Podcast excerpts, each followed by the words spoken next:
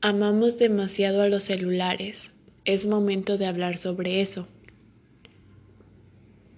Tenemos una relación íntima con nuestros celulares. Dormimos con ellos, comemos con ellos, los llevamos en nuestros bolsillos. Y en promedio revisamos nuestro celular 82 veces al día.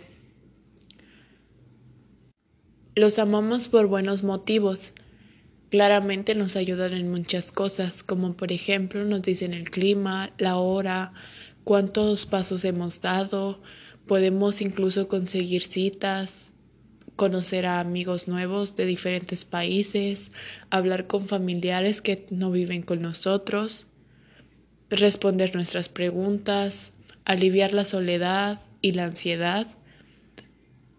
Y probablemente también me estás escuchando con un celular pero el amor a los celulares puede ser algo excesivo, tanto así que es posible que interfiera con el amor.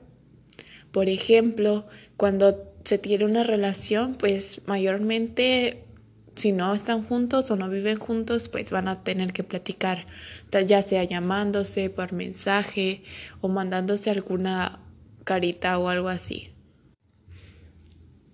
y es algo que crea un conflicto entre el amor al celular y el amor humano. En inglés la palabra pubbing se utiliza cuando estás ignorando a tu pareja porque prefieres usar tu celular.